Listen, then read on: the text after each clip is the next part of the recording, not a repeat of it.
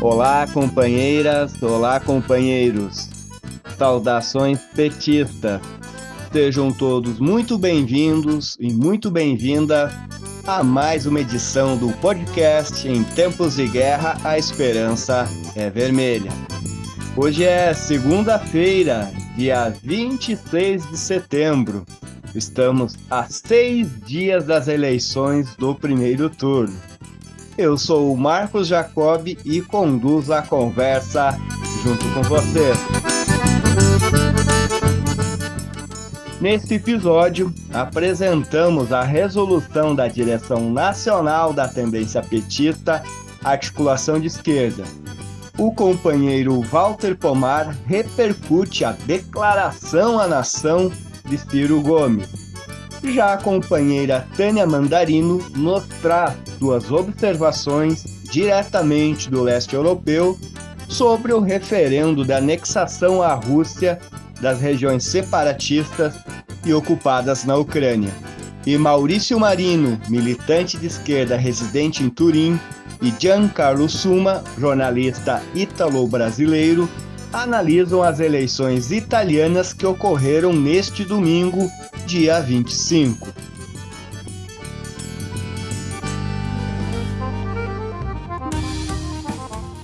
Pessoal, a edição de hoje, por ser mais extensa do que o habitual, nós vamos dividi-la em dois blocos, um acerca dos temas nacionais e outro dos temas internacionais.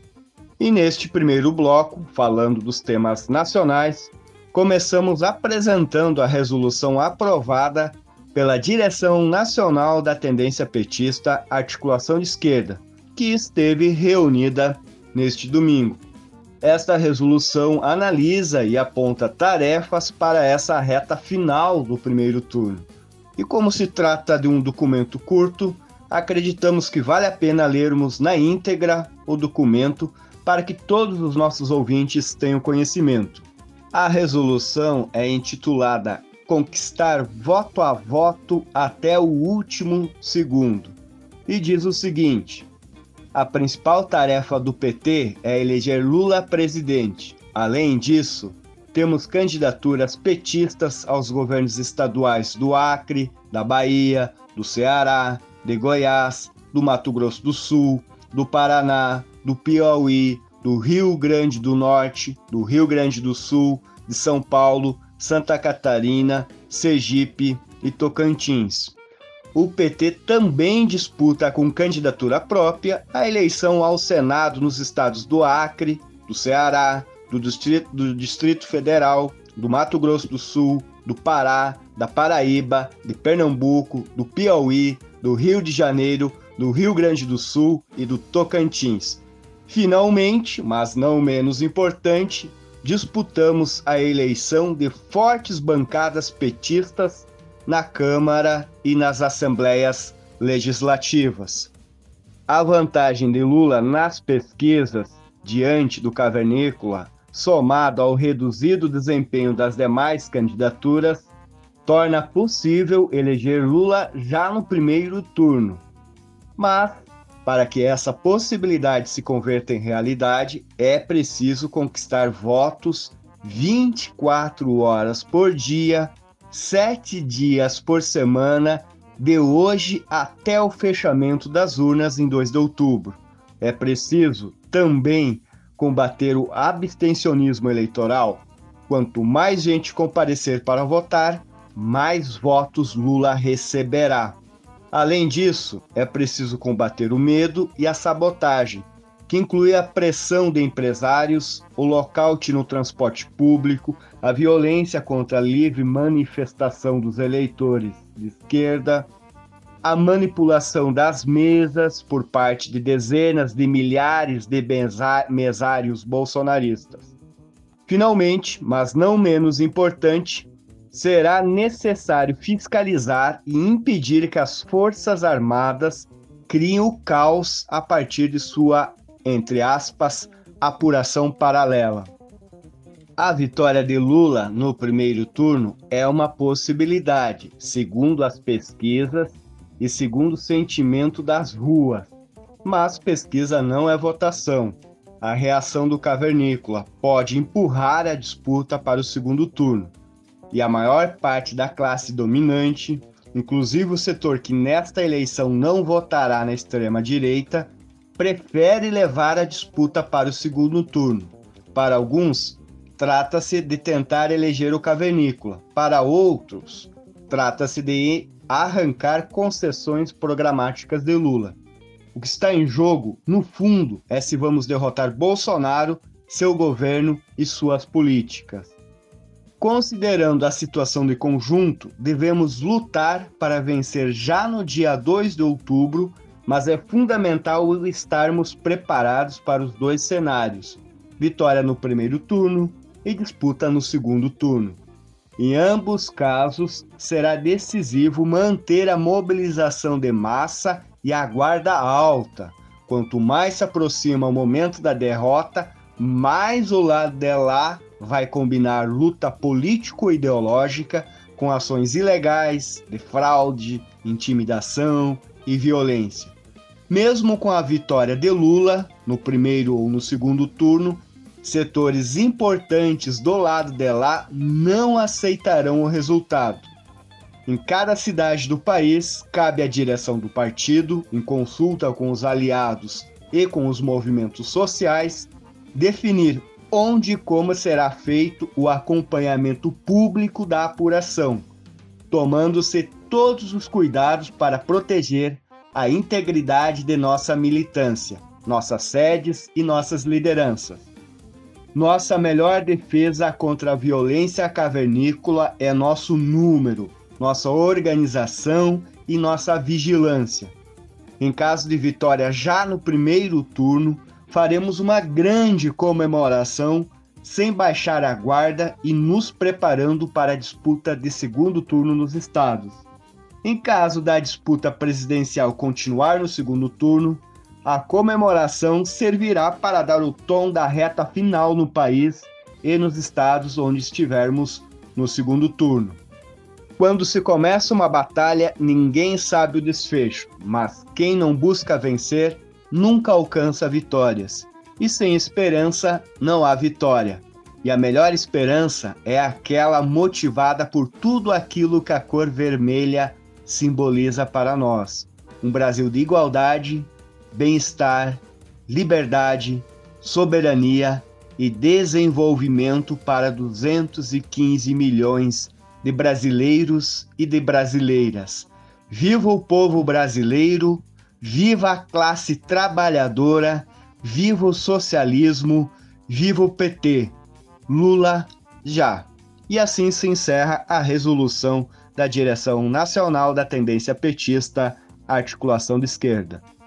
Bom, pessoal, continuando na pauta nacional, vamos falar de Ciro Gomes, que ontem comunicou em suas redes sociais que faria no dia de hoje um, entre aspas, pronunciamento à nação, fecha aspas. Especulou-se muito sobre o seu conteúdo, havendo até aqueles mais, digamos, otimistas que imaginavam que o pedetista pudesse desistir de sua candidatura para ampliar as chances de vencermos as eleições com Lula no primeiro turno. Mas não havia nenhum sinal nesse sentido. Pelo contrário, há semanas que Ciro vem atacando com muita virulência Lula e o PT. E o tal manifesto parece ter sido mais do mesmo. Sobre a declaração de Ciro, vamos escutar o companheiro Walter Pomar professor da Universidade Federal do ABC e membro do Diretório Nacional do Partido dos Trabalhadores. Olá, ouvintes do podcast, comandado pelo Marcos Jacobi e antes comandado pelo Patrick Araújo, hoje candidato a deputado federal pelo PT de Pernambuco. No domingo, 25 de setembro, houve uma grande mobilização nacional em favor da candidatura Lula. E na segunda, 26 de setembro, houve uma importante super live, também em favor da candidatura Lula. Confesso que eu gostaria muito de falar tanto da mobilização quanto da super live, mas não foi essa a tarefa que me deram.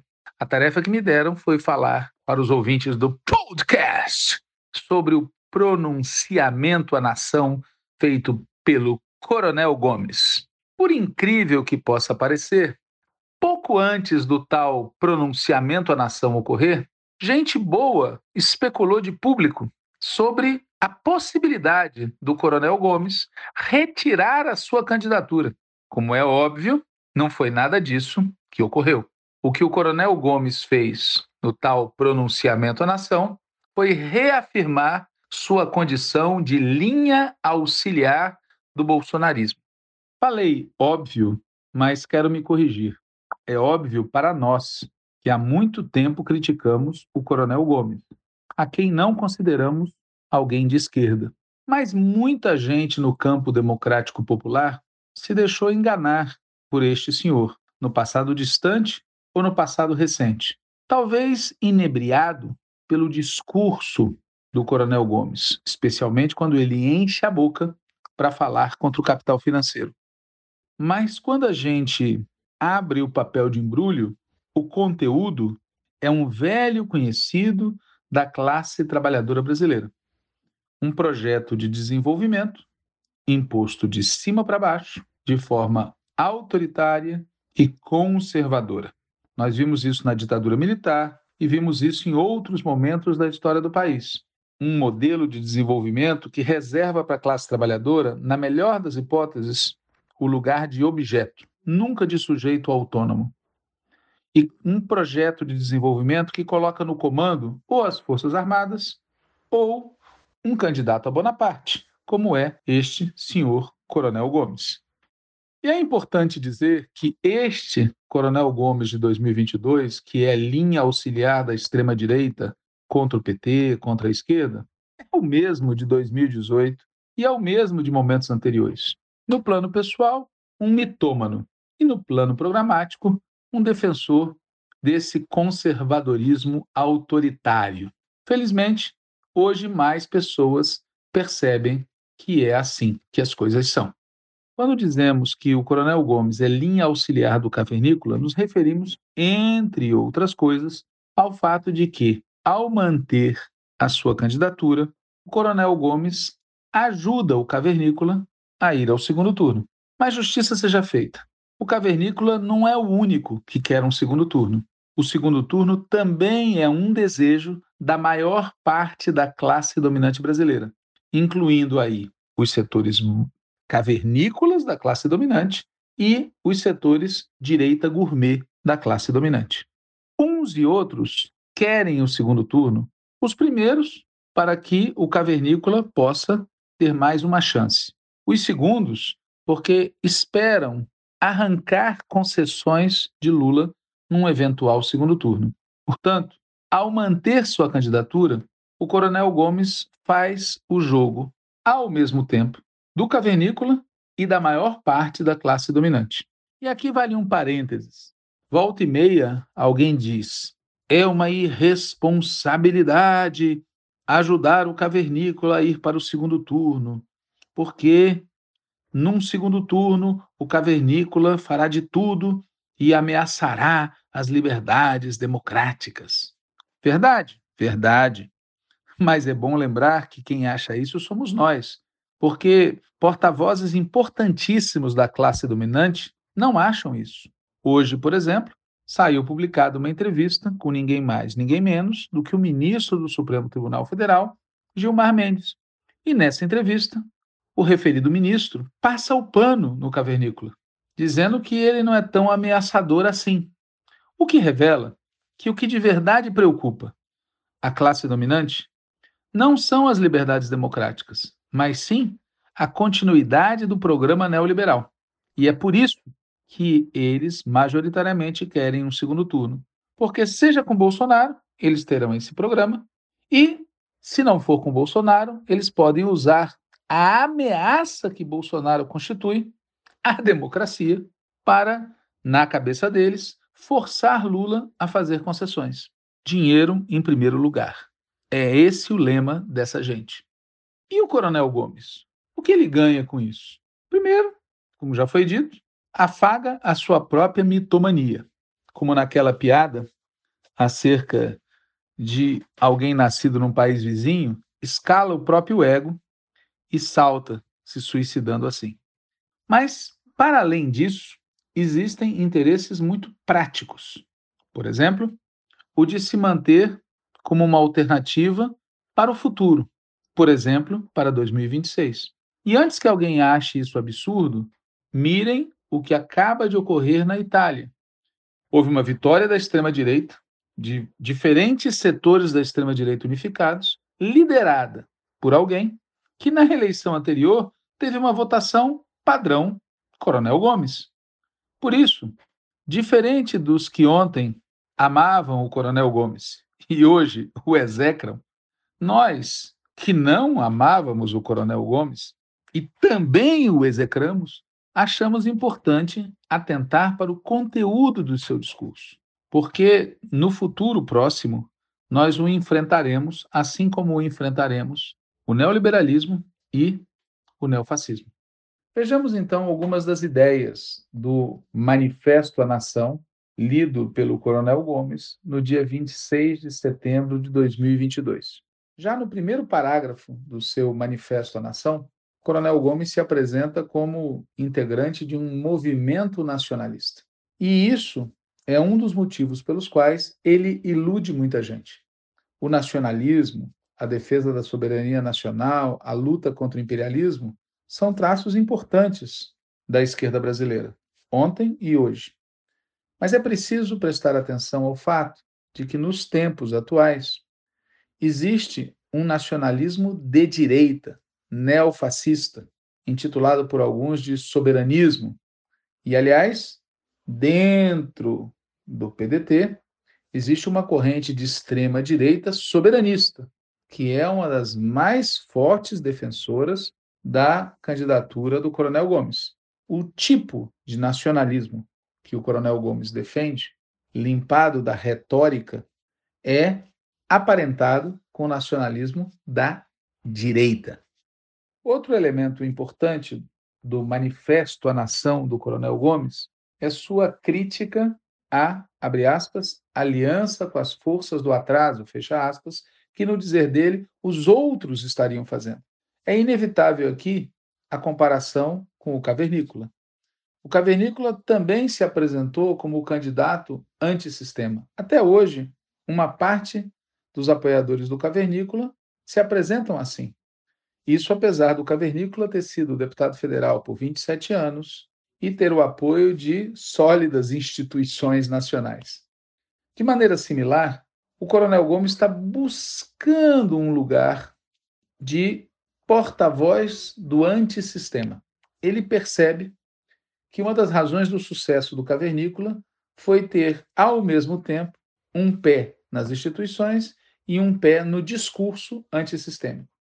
E o Coronel Gomes busca vestir essa roupa, essa fantasia, porque ele percebe que mais cedo ou mais tarde pode dar certo para ele.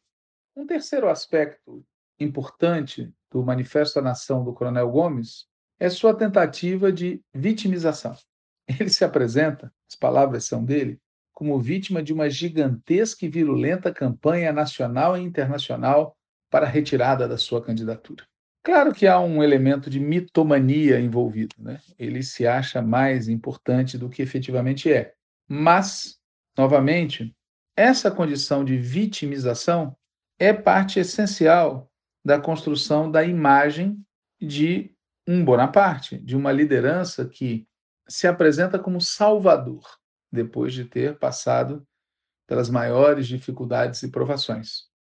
Um quarto aspecto importante do Manifesto à Nação do Coronel Gomes é a comparação que ele faz entre o cavernícola e Lula.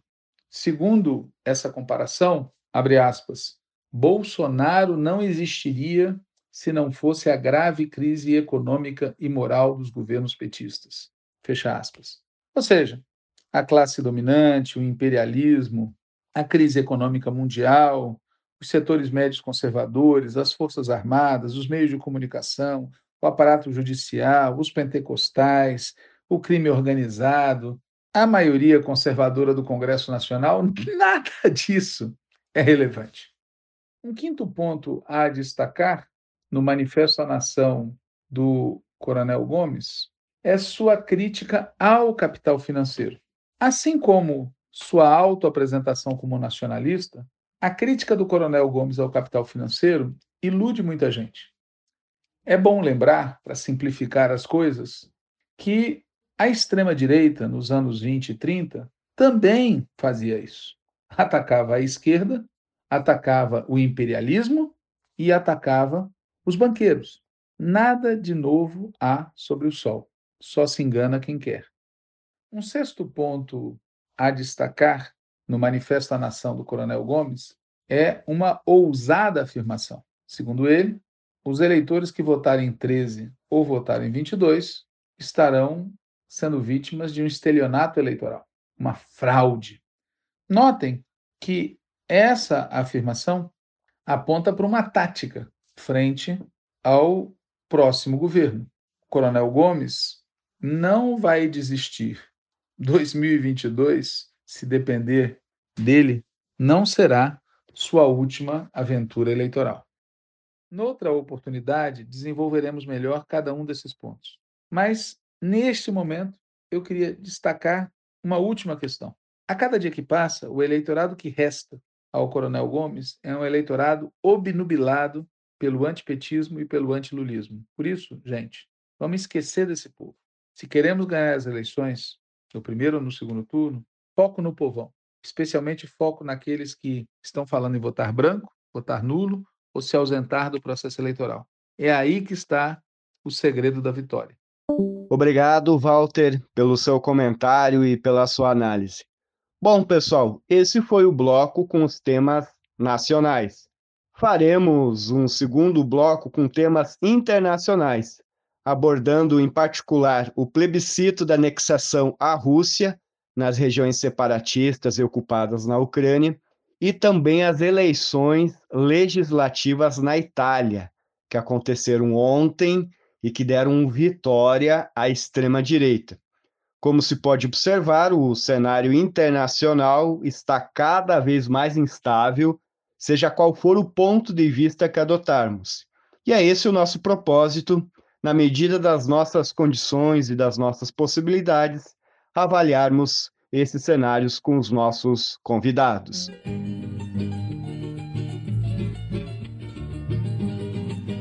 Bom, pessoal, nesse segundo bloco, como prometido, vamos falar dos dois temas internacionais. O primeiro deles envolvendo diretamente Ucrânia e Rússia.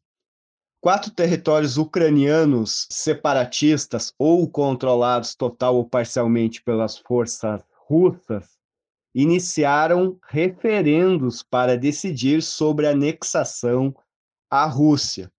O processo ocorre em Luhansk, Donetsk, Kherson e Zaporizhia, e deve seguir até amanhã, dia 27 de setembro.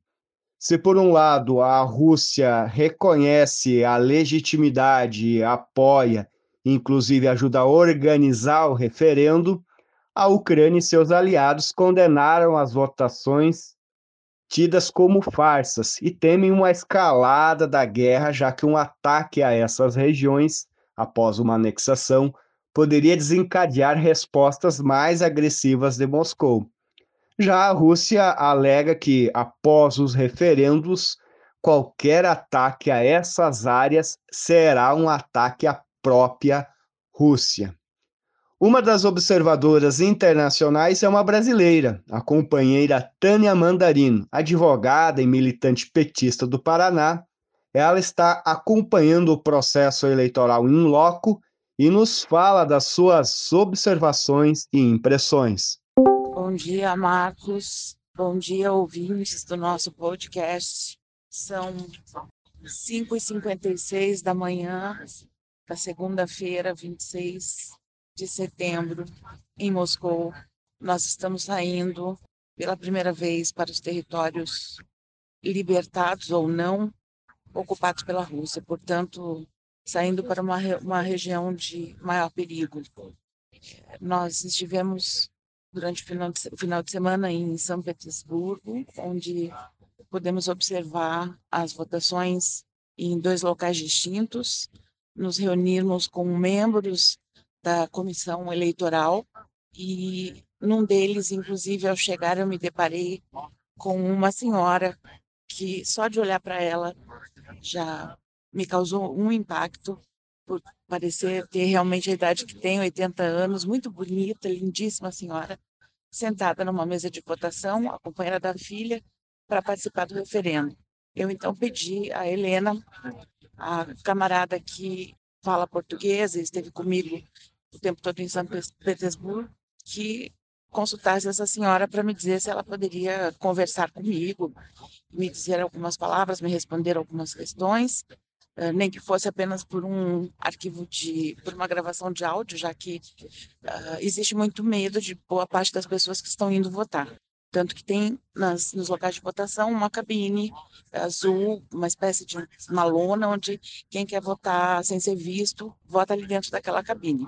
E essa senhora, que eu não sei o nome, porque não quis perguntar, né? Mas vou chamar de Anastácia, imediatamente aceitou.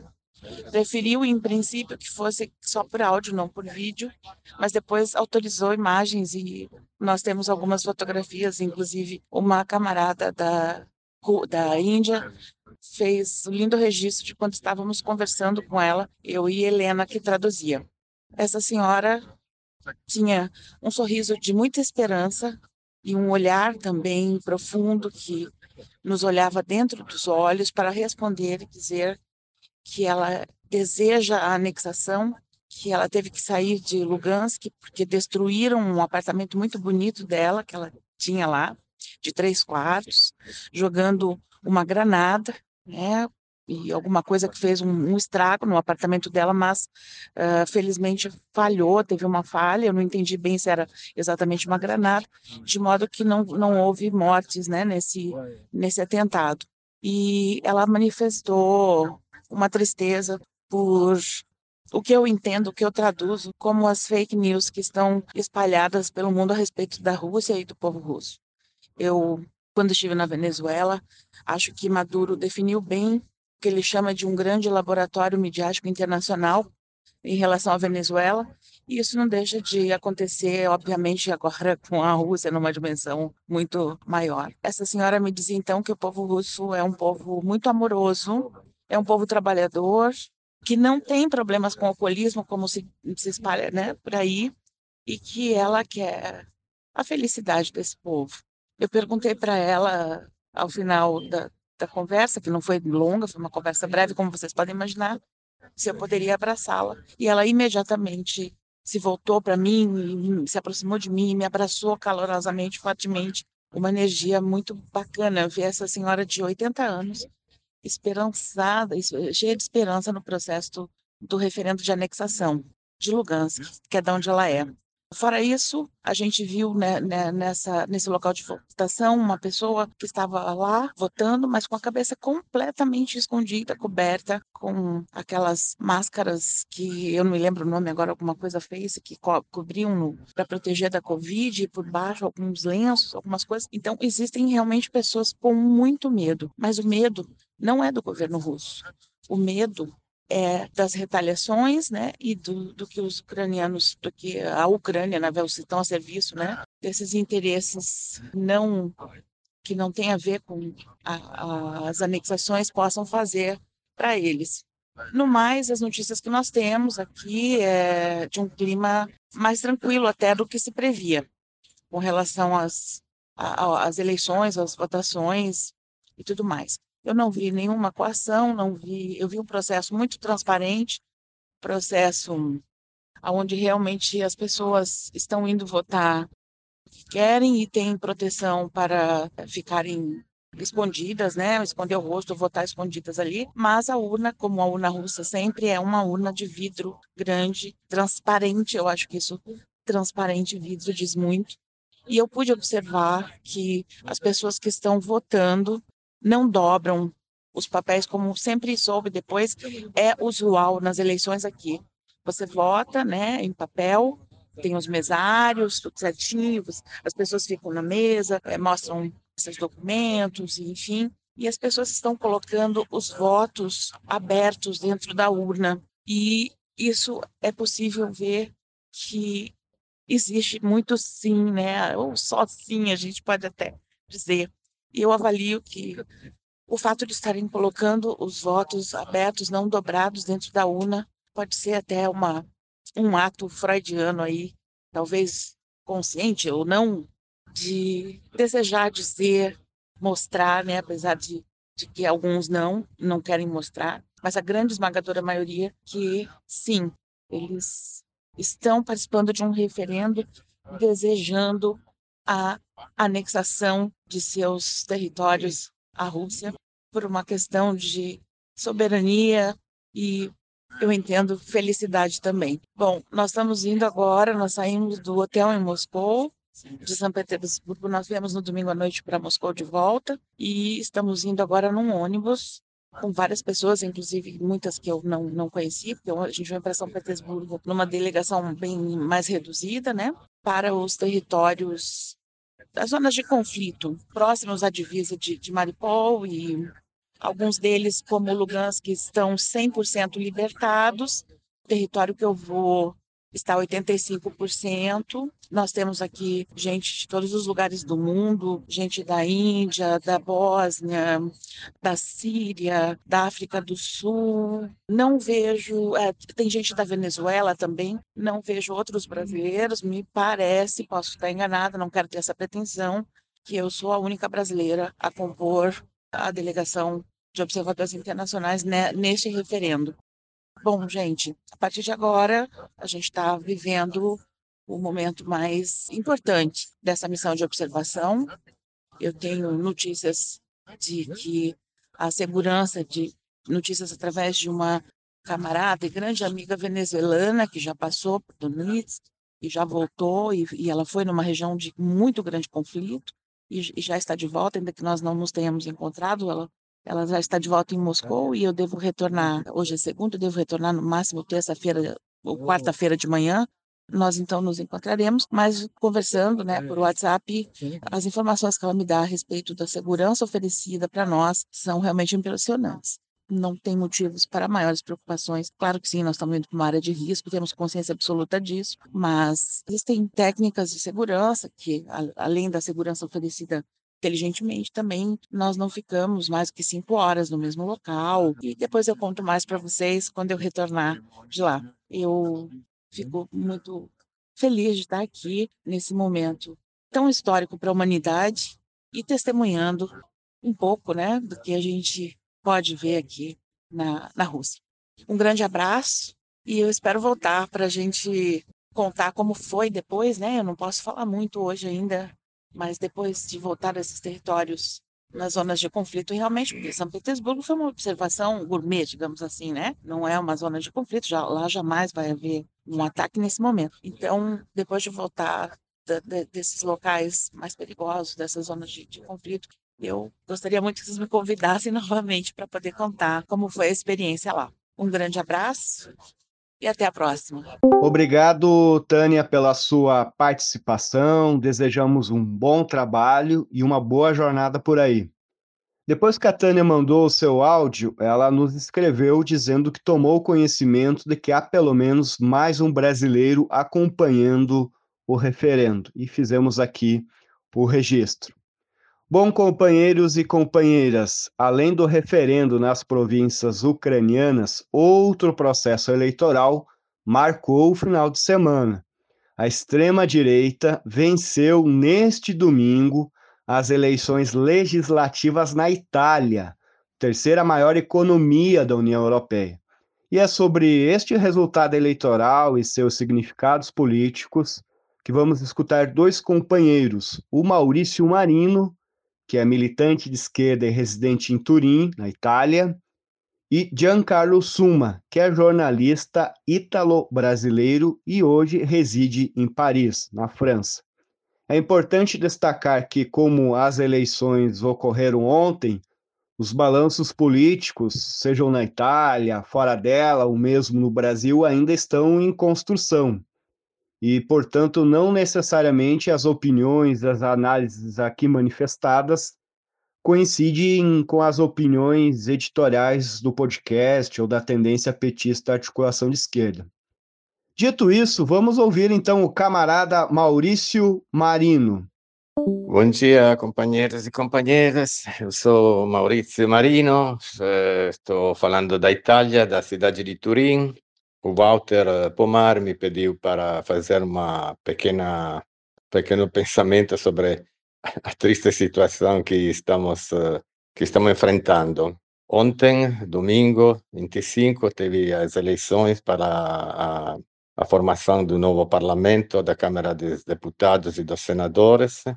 Como já era na, nas previsões, a direita ganhou com um prazo muito bastante grande sobre sobre a área de, de centro-esquerda e aquele uma área pequena que se apresentou de centro e a coisa mais grave é que o primeiro partido da direita, com 26% dos, das preferências, é o partido que nasceu do que é a continuação praticamente do movimento social italiano que nasceu do partido do partido fascista. Então essa é a, a eleição depois da, da, da vitória da, da, resistência, depois da, da, da Segunda Guerra, não? É, é, o resultado mais à direita que teve nos últimos anos, depois dos anos de, de, da vitória contra o nazifascismo em 45. Essa é um, uma coisa muito pesada para a situação italiana e mesmo se a Meloni, que encabeça Fratelli d'Italia, que é a organização de extrema-direita que, que provavelmente vai, vai governar, vai ser o primeiro-ministro da Itália, tá, apresentou assim uma face mais apresentável, não? Assim, não não é, se tão uh, tentou, não, manter um, um, perfil, um perfil uh, mais uh, leigo, não ligado assim à, à sua história, mas tem que ter em conta que o apoio que tem esse partido, esse setor, esse partido tem setores assim dentro do partido que vem da da extrema-direita, do partido fascista, então é, é, muito pesado. Essa, essa é a primeira questão. Outro dado muito muito grave é a queda de porcentagem de pessoas que foi votar, de 60, mais de, de 60, quase 70% de 2018 a, a hoje eh, votou o, o 62%. Teve uma queda de 8 pontos percentuais.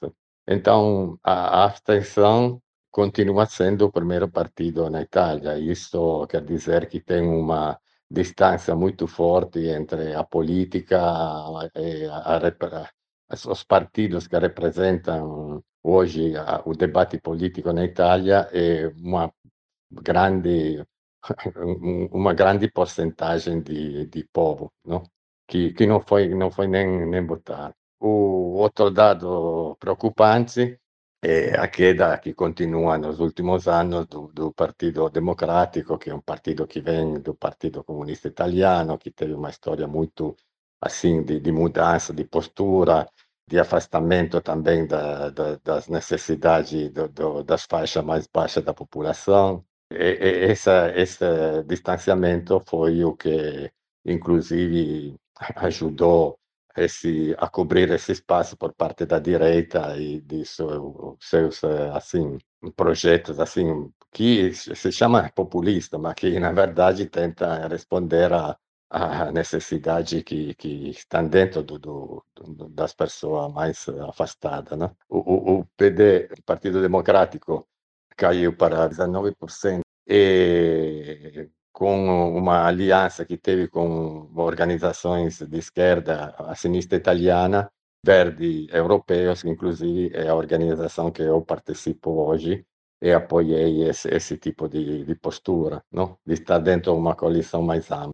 Essa esquerda, a esquerda italiana e Verdi, fizemos um 3,6%, 3,7%, depende da Câmara do Senado, mas é um resultado razoável infelizmente está dentro de uma, de uma situação política geral muito muito pesada. Inclusive essa questão da, da ida para a direita, não, da, da, da, situação não é somente uma uma situação específica da Itália, mas é uma situação que está se desenvolvendo em gran, uma boa parte da, da Europa. Vamos pensar também a vitória da direita na Suécia e o partido de Le Pen na, na França, então é uma situação muito, muito pesada. O centro-esquerda, falamos assim, se apresentou como há, há muito tempo, assim, rachado, essa é uma minha avaliação, mas tem outros também que pensam assim. Essa foi uma, uma das motivações uh, que, que levaram, inclusive, à derrota.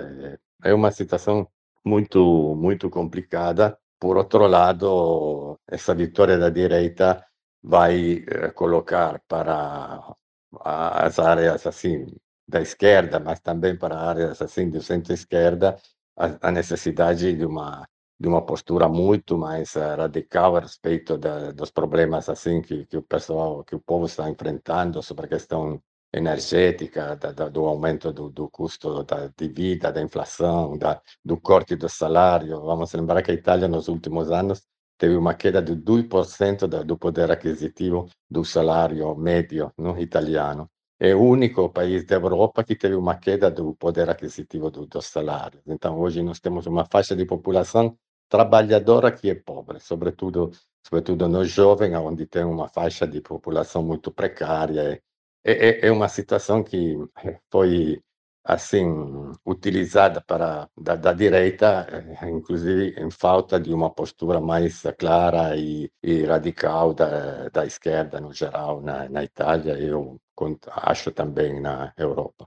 Eu mando um grande abraço para todos vocês e inclusive eh, Amanhã vou, vou viajar para o Brasil, que vou participar um pouco ainda da campanha do Lula presidente, porque eu esteve em 1989 na primeira campanha do Lula e assim vou respirar um pouco de área de, de dos movimentos populares e, e, da grande luta de vocês de, do, do Partido dos Trabalhadores. Grande grande abraço para todos os companheiros e companheiras. Tchau, Maurício. Muito obrigado, Maurício Manino, pela sua participação e pelos seus comentários aqui no nosso podcast. Bom, pessoal, aproveitando a oportunidade e antes da gente passar a palavra ao nosso próximo convidado, faremos aqui a leitura da declaração da Refundação Comunista Italiana sobre o resultado eleitoral de ontem. A declaração é assinada pelo secretário-geral, ou melhor, nacional, Maurício Acerbo. E a tradução é livre e de inteira responsabilidade nossa. O documento é intitulado Refundação Comunista sobre os Resultados Eleitorais.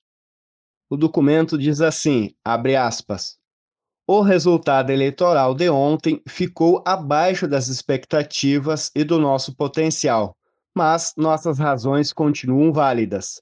Por isso, nosso partido deve trabalhar para que o projeto político que nasceu apenas em 9 de julho cresça, se enraize nos territórios, seja protagonista dos conflitos e consiga ser conhecido mesmo onde ainda não chegou. A Itália de hoje estará nas mãos de uma direita nacionalista, que continuará a garantir os interesses dos mais ricos, apoiando as razões de uma guerra horrenda, garantindo a lealdade à OTAN. Os herdeiros, os herdeiros de Mussolini, 100 anos depois, chegam ao poder graças, sobretudo, às opções políticas do Partido Democrata e seus aliados, que só levaram a piorar as condições de vida de quem trabalha ou não tem renda. Como no resto da Europa, quando políticas neoliberais implacáveis são perseguidas por forças autoproclamadas progressistas, as pessoas se afastam da política. A participação eleitoral é a mais baixa desde a guerra, ou seja, se juntam a um partido de direita que faz promessas destinadas a serem desmentidas. Contra ambos os lados, para um país em que os recursos são destinados à saúde, escola, serviços e não para armar exércitos ou contribuir para a destruição do planeta, é preciso construir uma verdadeira resistência social e política. União Popular é o início deste caminho em que a refundação comunista quer ser um protagonista ativo. Quero agradecer aos companheiros que, por todos os meios, se comprometeram nesta curta, mas muito cansativa campanha eleitoral. A partir de hoje, começamos de novo, somando novas forças e construindo aquela participação real que a democracia italiana não garante mais. Fecha aspas, Maurício Acerbo, secretário nacional do Partido Refundação Comunista. Pessoal, para analisar também o resultado eleitoral italiano, contamos com outra contribuição, como já foi dito anteriormente nessa edição, do companheiro Giancarlo Suma, que é jornalista ítalo-brasileiro, já morou aqui no Brasil e trabalhou em vários meios de comunicação. Hoje ele reside em Paris, na França, mas acompanha a situação política na Itália e nos fala de suas interpretações do que ocorreu, do que aconteceu ontem, a partir de agora. Bom dia, boa tarde, boa noite. E aqui é Giancarlo Summa, eu sou um jornalista ítalo-brasileiro, brasileiro eh. Eh, trabalhei por muitos anos no Brasil, em vários uh, órgãos de imprensa no Brasil. Eh, trabalhei na comunicação das campanhas do Lula em 2002 e 2006. Atualmente estou morando uh, em Paris, na França e, e evidentemente estou acompanhando, acompanhei atentamente com muito pesar os resultados das eleições uh, políticas na Itália que uh, se deram no dia de ontem, no, 25, no domingo 25 de setembro de 2022. Uh, foram eleições muito significativas, únicas, na história do segundo pós-guerra, depois da Segunda Guerra Mundial na Itália, eh, a coalizão que ganhou as eleições, como vocês todos devem saber, foi uma coalizão de eh, extrema-direita. sendo que o partido que eh, teve mais eh, votos, digamos, o partido que eh, se afirmou como principal partido italiano, foi um partido chamado Fratelli d'Italia, Irmãos da Itália, liderado uh, por uma mulher, Giorgia Meloni, que será provavelmente uh, a indicada para, escolhida para, pelo Presidente da República para ser a próxima primeira-ministra da Itália. Giorgia Meloni, líder desse eh, Irmãos da Itália, Fratelli d'Italia, eh, eh, podemos dizer, uma herdeira política mais ou menos direta, bis bis neta, digamos, politicamente, mas uh, na razza política diretta do fascismo italiano.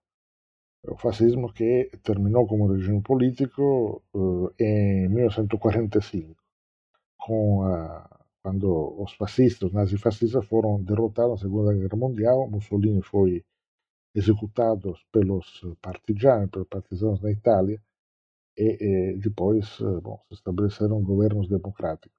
O fascismo aqui na Itália se estabeleceu através de uma, um golpe de Estado favorecido pelas elites da, da, da época exatamente 100 anos, em outubro de eh, fim de outubro de eh, 1922. Então, 100 anos depois e eh, 77 anos depois do fim da, guerra, da Segunda Guerra Mundial, um partido que não se declara neofascista, mas que é, como dizia, como dizia herdeiro político da, do fascismo italiano, até no símbolo, vou contar disso, eh, ganhou as eleições e eh, Giorgio Meloni eh, vai ser a principal, enfim, eh, se evoluiu a principal liderança política italiana e será com toda probabilidade a próxima primeira-ministra da Itália. Quando digo que é um partido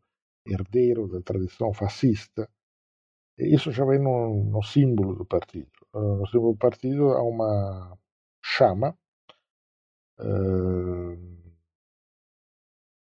tricolor com as cores da Itália e eh, verde, branco e vermelho e esse, essa chama e já, bom, era, estava na, na tumba do Benito Mussolini quando foi enterrado e no símbolo do movimento social italiano, il movimento sociale italiano, che foi o partido neofascista eh, criado pelos uh, sobreviventes do regime fascista em 1946 e bom, que depois teve, atravessou algumas, uh, não toda a Guerra Fria, mas que depois também mudou de nome alguns anos atrás, mas enfim, o símbolo está lá. O símbolo já diz tudo e a Giorgia Meloni foi uma jovem ativista da juventude do movimento social italiano no início da vida política dela e vários dos que eh, estão junto com ela nesse movimento e nesse partido também vêm de lá, são fascistas, ainda que hoje dizem, enfim, tentam distanciar, se distanciar um pouco dessa herança, mas distanciar até, até página 2. Então, o que aconteceu? A Itália virou novamente, 100 anos, 100 anos depois, um país fascista. Bom, vamos, vamos ou, ou que deu vitória para os fascistas. Então, vamos um pouco antes aos dados, depois um pouco, de análise.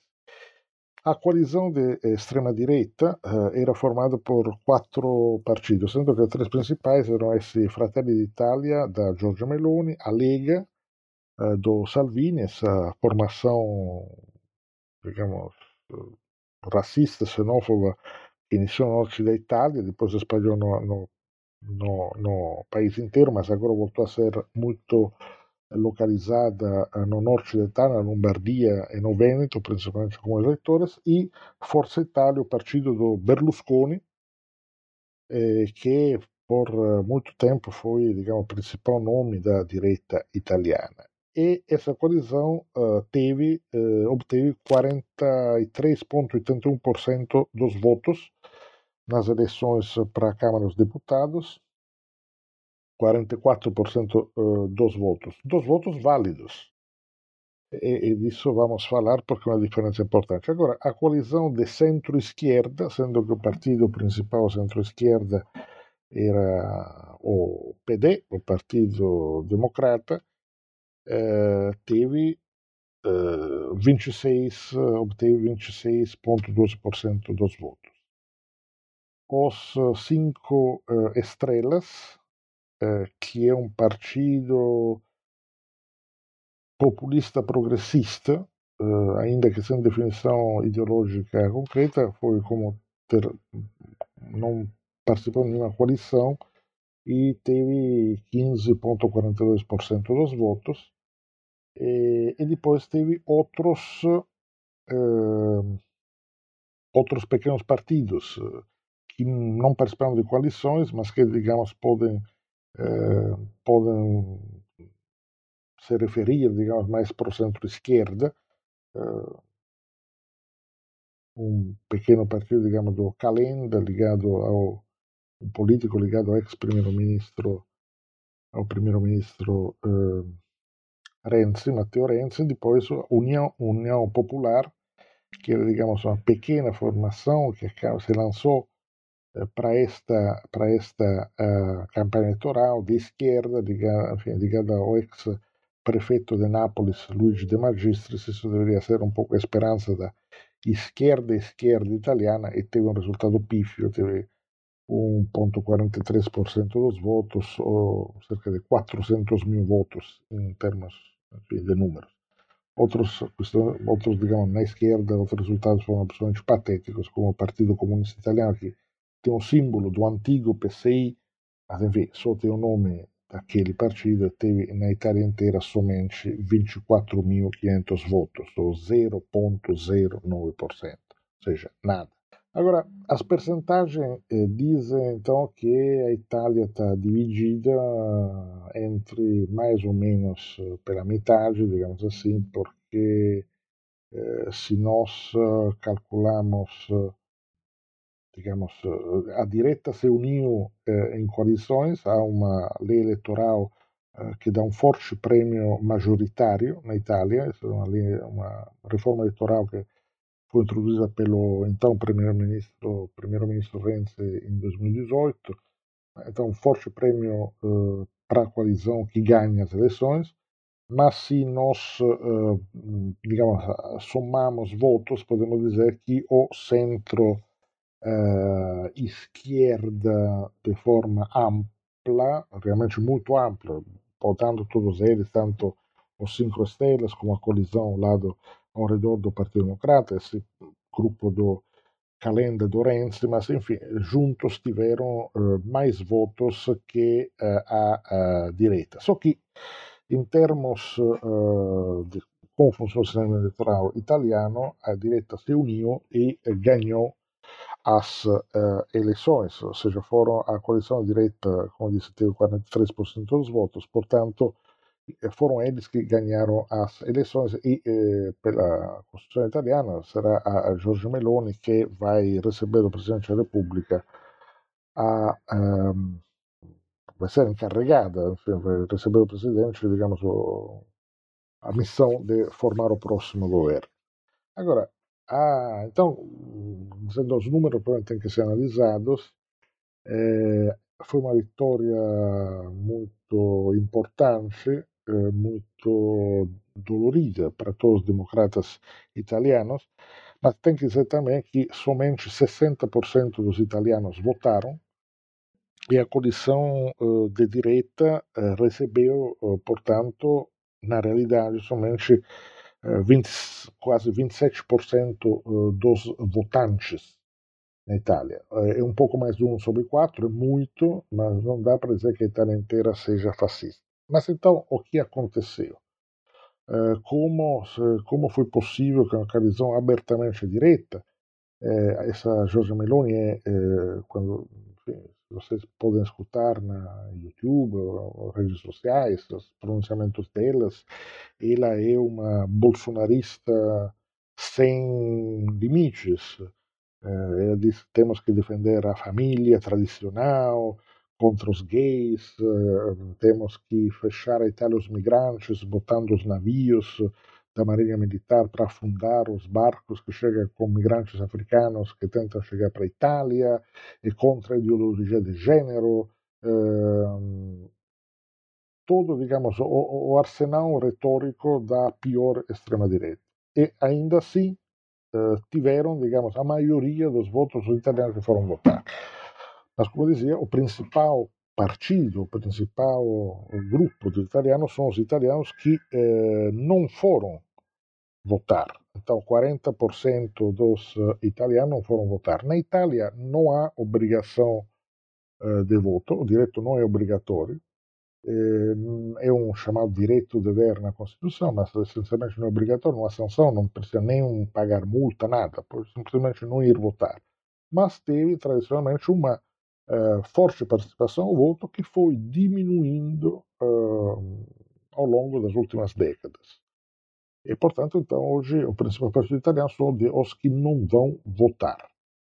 E, entre os que vão votar, a direita se uniu, apesar das diferenças, dos ódios entre eles, eh, se uniu e teve uma importante afirmação, eh, que, como dizia, graças também, um, apesar do, do enfim, da diferença, digamos que permitirá para eles ter um número uh, absolutamente esmagador, uma maioria esmagadora na, eh, na, no, no, no, Congresso devido eleitoral, ou seja, eles terão um prêmio de maioria que realmente permitirá a eles governar sozinhos sem muitas preocupações.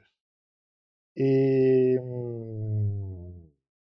mas então, isso como se deu? O que aconteceu? Como foi possível a Itália, com um país com uma tradição democrática de décadas, também uma tradição de esquerda uh, muito forte, muito enraizada, um, onde até de, onde, durante a Guerra Fria houve a presença do mais importante, mais forte Partido Comunista do mundo ocidental, o PCI, o Partido Comunista Italiano, que também nas, nas três décadas após o fim da Guerra Fria, essencialmente eh, teve o, o centro-esquerda presente nos governos, na maioria dos governos, foram os anos de, de quando Berlusconi foi eh, primeiro-ministro, no, nos anos 90. Uh, então, o que aconteceu? Como isso se deu? e, e o que isso poderá representar para o futuro. Essa é uma discussão longa, não quero me estender muito, mas eh, digamos que a Itália está possivelmente, essa é a minha análise, a, digamos, análise eh, de politólogos que são um pouco digamos, divergentes sobre isso, mas essencialmente a Itália é um país eh, ainda rico, é um dos países do G7, das principais economias do mundo, mas é também um país que está, por um lado, envelhecendo e, por um lado, ficando mais pobre, mais pobre a cada ano. Um mais pobre, mais preocupado, uh, um país onde há muita pouca esperança com relação ao futuro né, entre as pessoas, e um partido, é um país onde a sensação eh, prevalente, toda vez que eu volto para a Itália, é uma sensação de medo. Uh, e de, não de medo como no Brasil para delinquência, criminalidade, ainda que isso seja na realidade é um país extremamente tranquilo e seguro, a Itália, mas esse, o medo seja um sentimento explorado pela direita, sempre, enfim, com essa superexposição de casos de criminalidade na, na televisão, na, enfim, todos jornalismo uh, de, desse que, que explora todos, toda a violência, etc. Evidentemente, ainda mais se, se os responsáveis de casos de criminalidade são um, imigrantes, pior ainda se são negros, muçulmanos, etc. Mas digamos, é um país que tem muito uh, medo com relação ao futuro, porque é um país que está ficando cada vez mais uh, desigual e, eh, na parte mais pobre, realmente pobre. Há um número que eu acho explica muito do que aconteceu, na, digamos, vem acontecendo no panorama político italiano. Uh, segundo dados da OCDE, Organização para a Cooperação e Desenvolvimento Econômico, que reúne as principais economias industriais do mundo, entre 1990 e 2020, uh, os salários italianos, uh, o salário médio dos italianos diminuiu em 2,9%. É o único caso na Europa. Em todos os outros países europeus, os salários aumentaram. Quem sabe aumentar nesses 30 anos? Quem sabe aumentar um pouco. A Espanha aumentou 6,2%, Portugal hum, quase 14%, eh, na França 31%, na Alemanha 33%, na Suécia 63%, e não falamos depois dos ex-países do bloco oriental, onde passaram salários muito baixos também pela questão do, do valor do dólar, digamos, país onde mais aumentaram os salários nos últimos 30 anos são a mais eh, quase 280%, a Estônia 237%, a Letônia uh, 200%, e aí, por, uh, e aí descendo. Mas, digamos, a Itália é um país onde eh, os salários não só não cresceram né, por 30 anos, mas diminuíram. Então, os ricos italianos estão cada vez mais ricos e uma parcela crescente da popolação, aproximadamente hoje entre 20 e 25%, eh, eh, está experimentando dificuldades econômicas. Em algumas áreas há também fenômenos de eh, pobreza extrema, de insegurança alimentar, eh, onde as pessoas essencialmente comem o que a solidariedade das pessoas, ou da igreja, ou até um pouco do Estado, o welfare state, etc., permite eles de comer, mas numa situação de empobrecimento da, uh, da população e de absoluta, uh, absoluta desconfiança com relação ao futuro, medo com relação ao futuro. Uh, porque eh, parece claro que os filhos terão vidas, do ponto de vista econômico, menos seguras e menos garantidas do que os pais. E, e, e, ainda mais isso há uma forte divisão uh, regional na Itália, digamos o sul da Itália, que é a região uma, de onde eu venho, aliás, de, que é a parte mais pobre, menos desenvolvida do, historicamente da Itália, como se fosse o Nordeste no Brasil, E, eh, bom, e hoje eh, esse, essa situação de, de, de, de desigualdade, portanto, de, eh, de aumento da pobreza e de desconfiança e medo com relação ao futuro se amplia cada vez mais. Agora, ah, e por que não, não houve uma resposta, digamos assim, progressista de esquerda a essa situação? Essa é uma pergunta, muito, uma boa pergunta, uma pergunta também eh, extremamente complicada eh, de responder. E, essencialmente podemos dizer que eh, nos últimos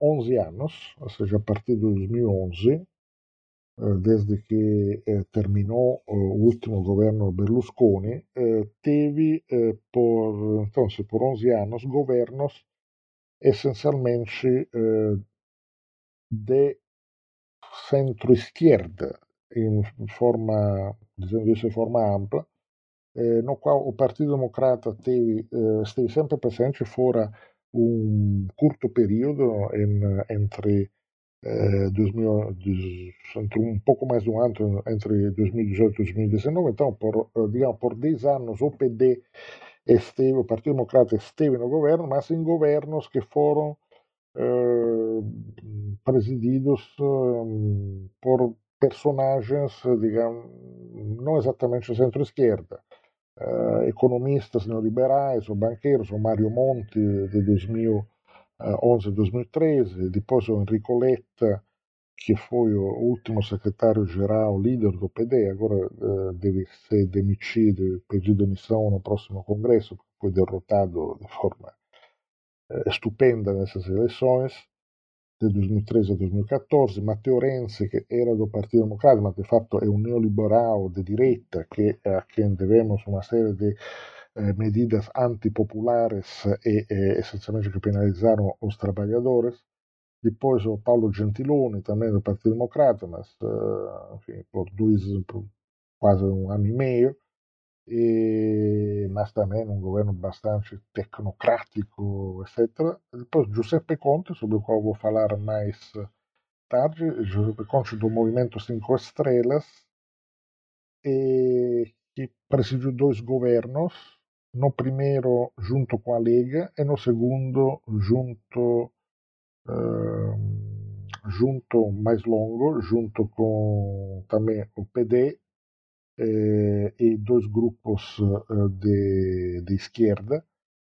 E, e depois finalmente o Mario Draghi por um, um ano, um ano quase, quase dois anos, um técnico Mario Draghi foi um banqueiro um banqueiro internacional, foi também o presidente da Banca Central Europeia, um tecnócrata neoliberal muito eficaz, muito capaz tecnicamente, mas um tecnócrata neoliberal que presidiu então de, de 13 de, eh, de fevereiro uh, de 2021 uh, até hoje, porque enfim ele continua primeiro-ministro até o próximo governo ser formado, mas enfim, a partir de fevereiro 21, esse governo no qual estava todo mundo, os, o Movimento Cinco Estrelas, a Lega, o PD, eh, Forza Italia do Berlusconi e outros uh, Italia Viva, uh, que também era o grupo do Renzi, Articolo 1, que era um grupo de esquerda,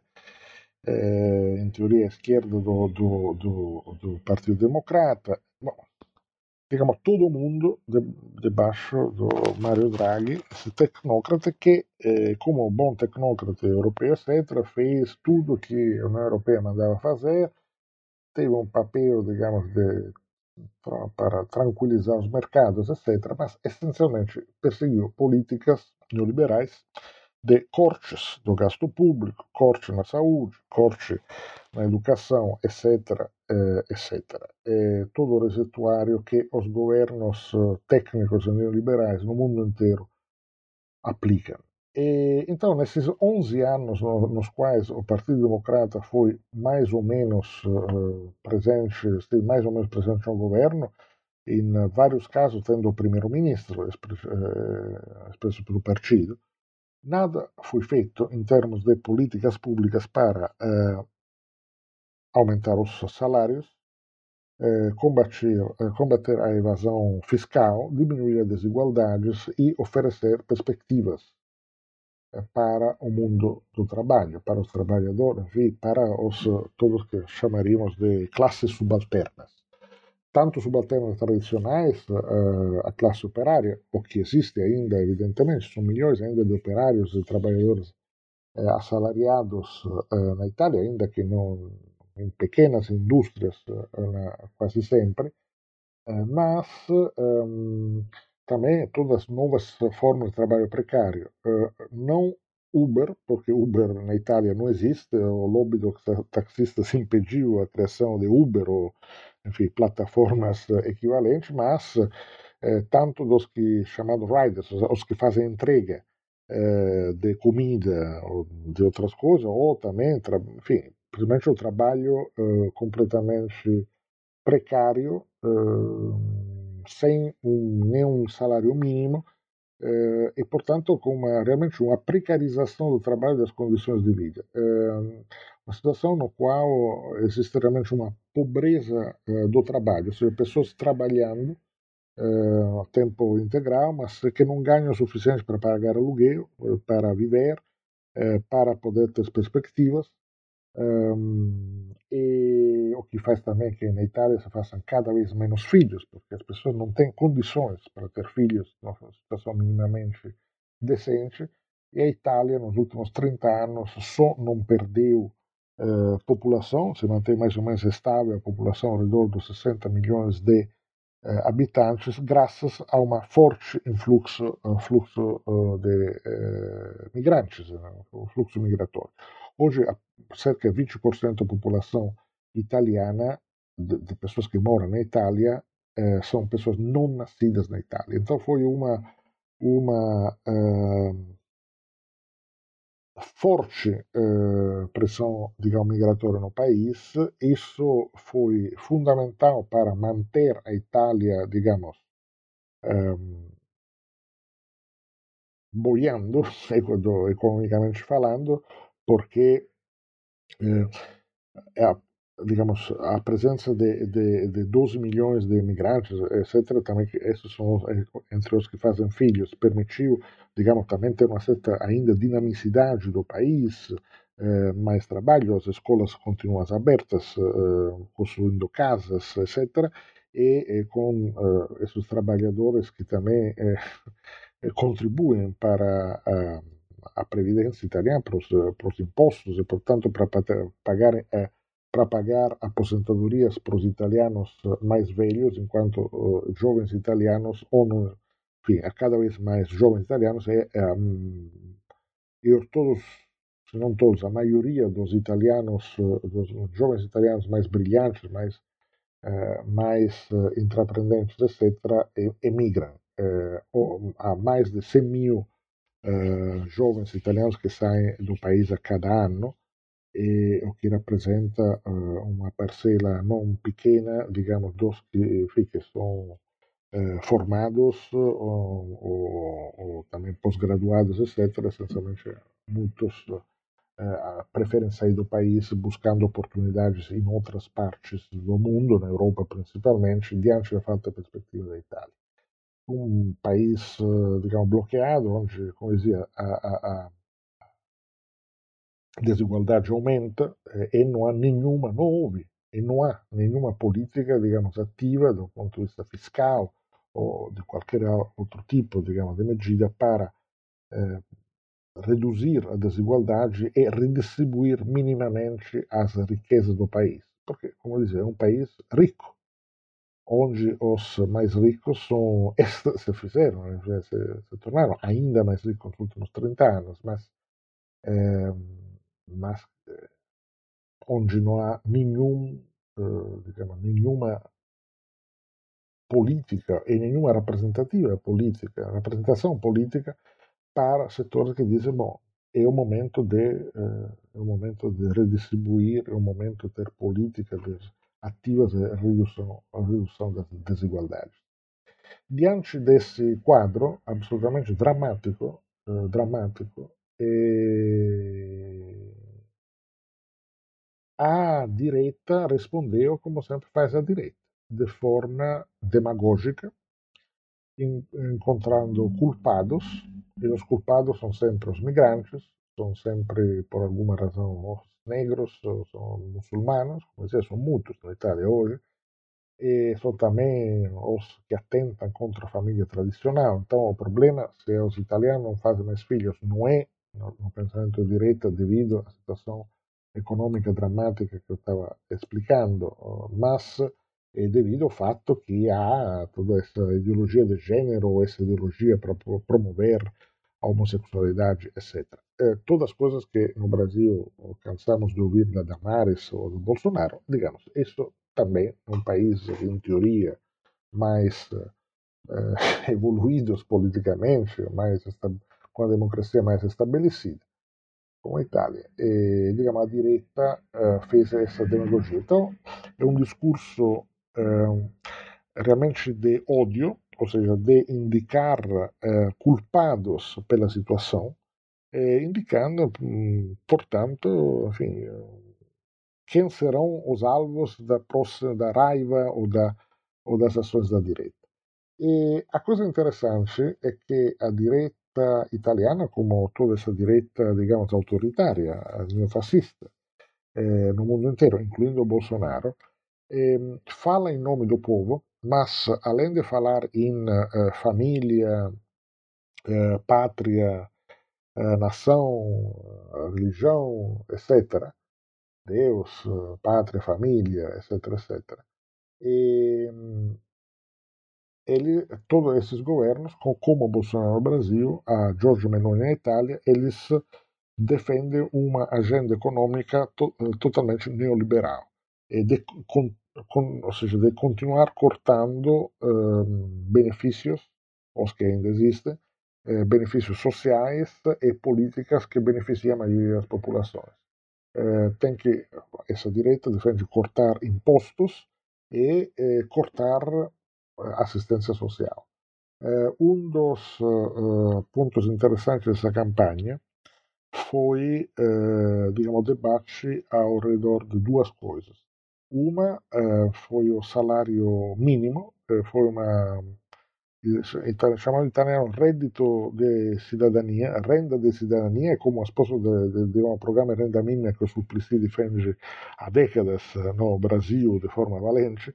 Isso foi aprovado por iniciativa dos cinco estrelas, poucos anos atrás, e de fato beneficia principalmente no sul da Itália alguns milhões de pessoas que têm uma renda, dependendo aí também da situação da família, da pobreza, enfim, situação econômica, uma, um suplemento de renda de até 600 uh, eh, euros uh, mensuais, uh, o que representa 3 mil reais no Brasil, que para a Itália realmente não é muito dinheiro. E, então, a, digamos, a, a direita, uh, Meloni, etc., eles continuam, uh, continuam na campanha eleitoral a atacar a esse reddito de cittadinanza, essa, essa renda de cidadania.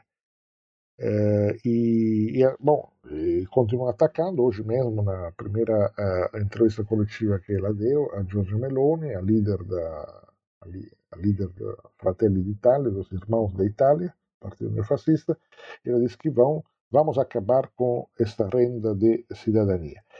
E, mas, ao defender a renda de cidadania, uh, o movimento Cinco uh, estrelas, estrelas também se tornou o principal partido no sul da Itália, o a parte mais pobre uh, do país enquanto o Partido Democrata ficou mais ou menos em cima do muro, porque não soube, enfim, de um lado sim temos que fazer, mas, mas também vamos considerar, enfim, eh, tentando de eh, manter todo, todos dentro dessa grande PMDB vagamente de centro-esquerda deles, ou seja, sem tomar nenhuma uh, decisão, esse centrão e, sem ideologia, também teve dificuldade em defender esse, eh, essa renda de cidadania, porque é algo que os, uh, os empresários, organizações empresariais não gostam, porque efetivamente, ao introduzir a renda de cidadania, houve uma progressiva recusa de, de trabalhadores a trabalhar em condições indignas, ou seja, para ganhar menos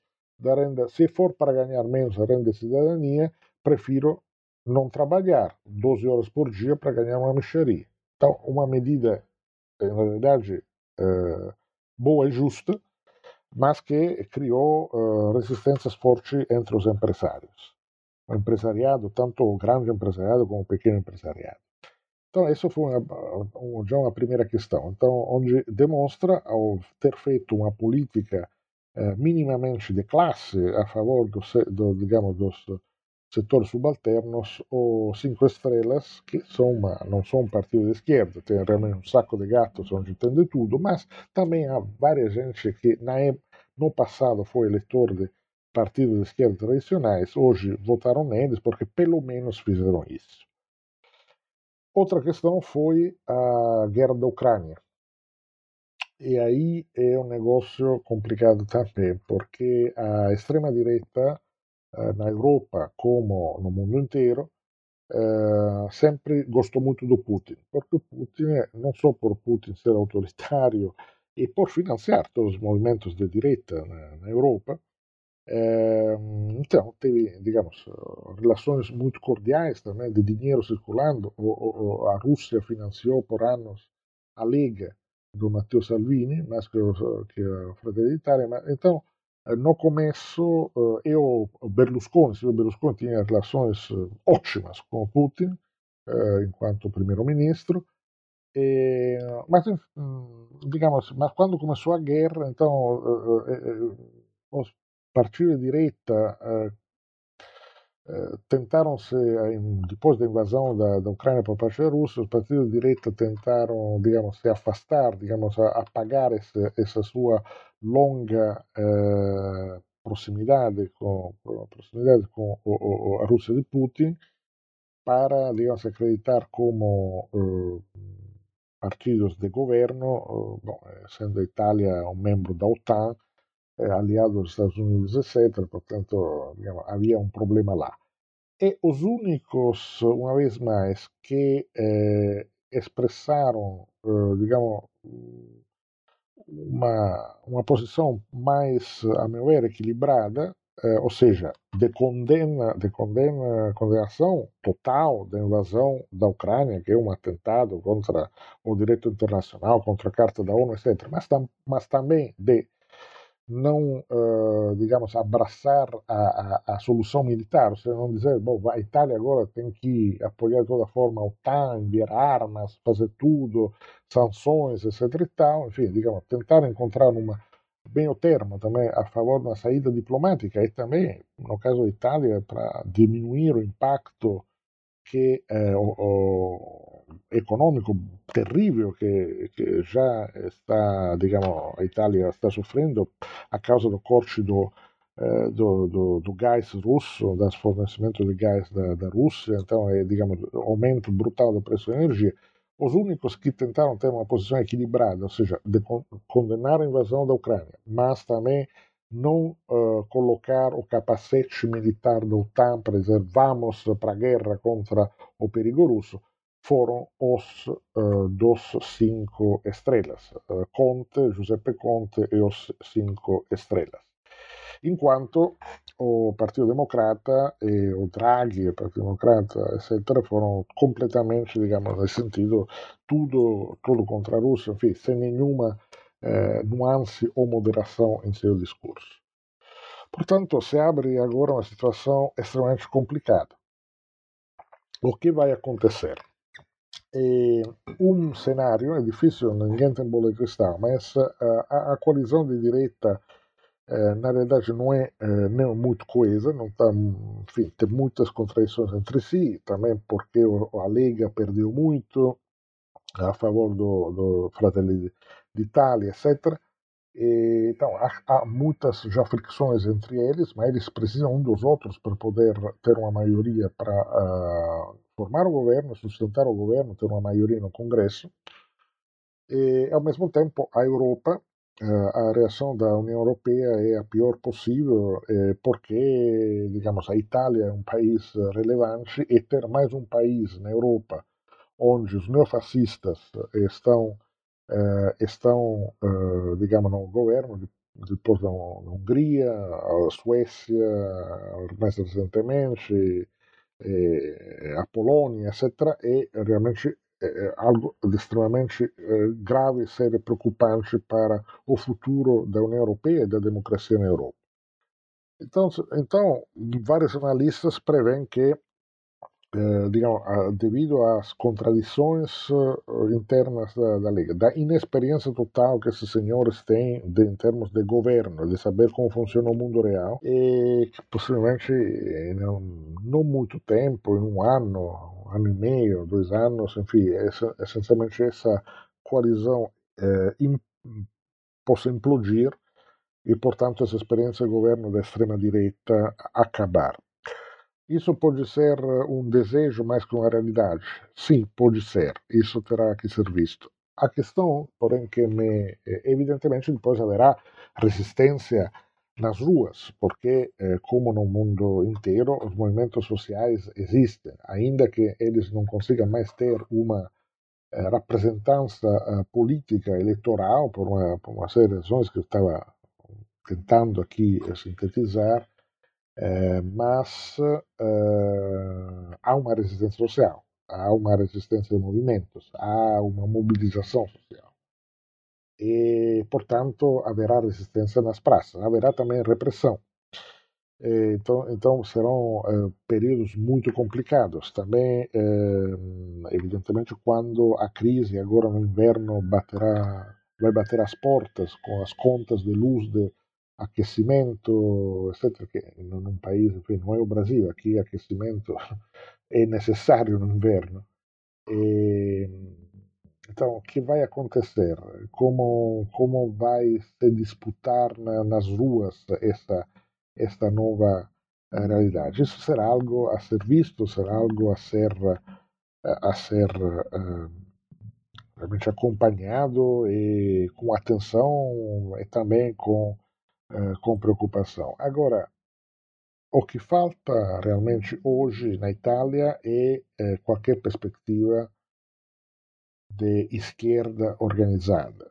Uh, o Cinco Estrelas, como dizia, tem alguns elementos potencialmente interessantes do ponto de vista de, de plataformas, de alguns, digamos, alguns ponto, alguma referência, etc. Mas não é um partido, não é um partido, é mais um movimento com um líder e com um certo apoio difuso, mas não é um partido e não é exatamente de esquerda. É, nesse caso, talvez se possa aplicar, digamos, é, é um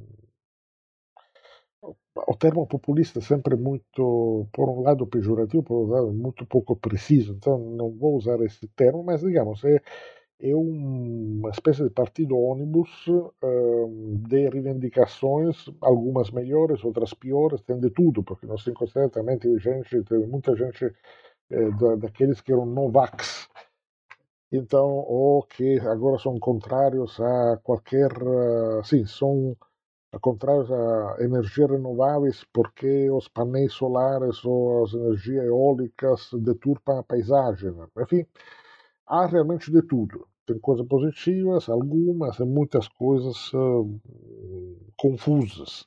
Mas, digamos, esses possivelmente representarão um ponto de resistência real nas urnas.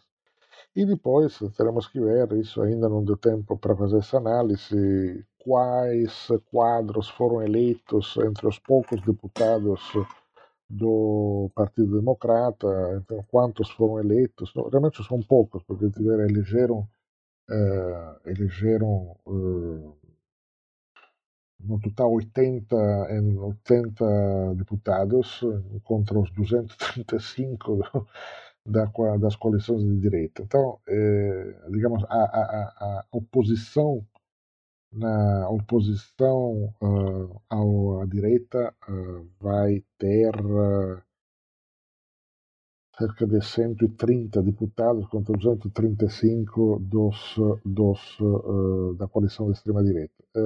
então, haverá oposição, também esses números não vão permitir, essa é a única boa notícia do, do dia, a, a, direita não terá os números para modificar a Constituição da Itália, portanto, para introduzir mudanças uh, dramáticas, digamos, definitivas ou mais uh, de fundo, mas há um problema realmente enfim, sério de perspectiva. O que vai acontecer com a Itália e que vai acontecer com a perspectiva de mudança, uh, de mudança, digamos, possível, que é uma mudança que seja progressista diante das contradições, dos problemas, e não de mudança, digamos, regressiva uh, neofascista. Então a democracia uh, não está bem, a democracia na Europa é realmente um período muito complicado, digamos, desta crise da globalização, dessa crise talvez final da globalização, a Europa está saindo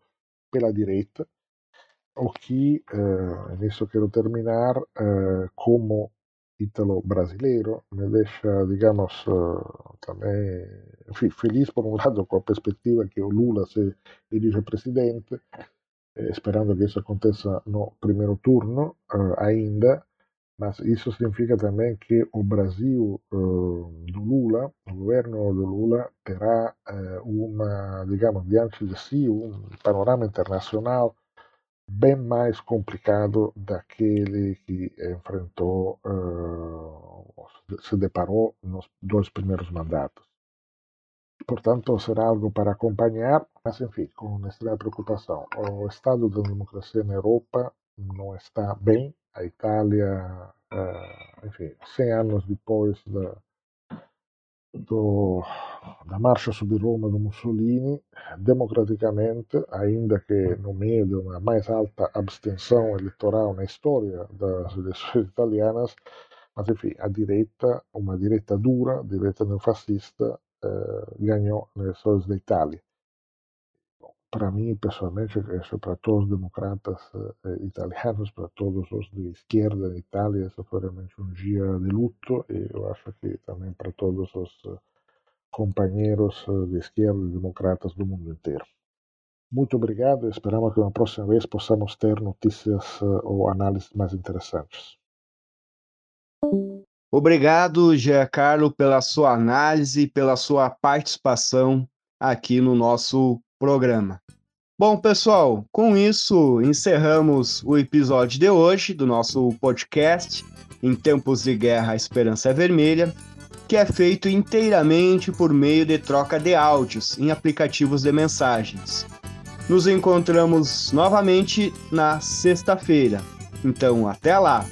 Boa campanha, boa luta e Lula presidente.